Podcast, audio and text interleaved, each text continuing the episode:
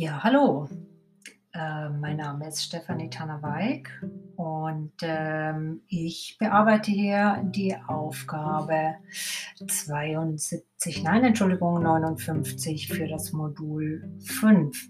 Die Frage ist, ähm, ob ich äh, Interesse an Podcast habe und ob ich sie in Zukunft auch in meinem Unterricht benutzen werde. Ähm, die Antwort ist ja. Ich äh, übe jetzt sozusagen. Ähm, ich habe bisher Podcasts nur privat und auch nur als Nutzer, als Hörer ähm, benutzt ähm, oder frequentiert in ähm, vielen politischen Sendungen, aber auch ähm, ja, eine Sendung, eine Fernsehsendung, eine politische Diskussion oder dergleichen nachgeholt.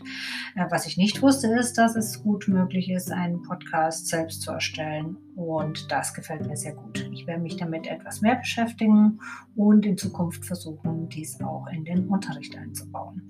Meine Lernenden sind fast alle jüngeren Alters. Ich könnte mir gut vorstellen, dass das sehr gut ankommt. Bis zum nächsten Mal.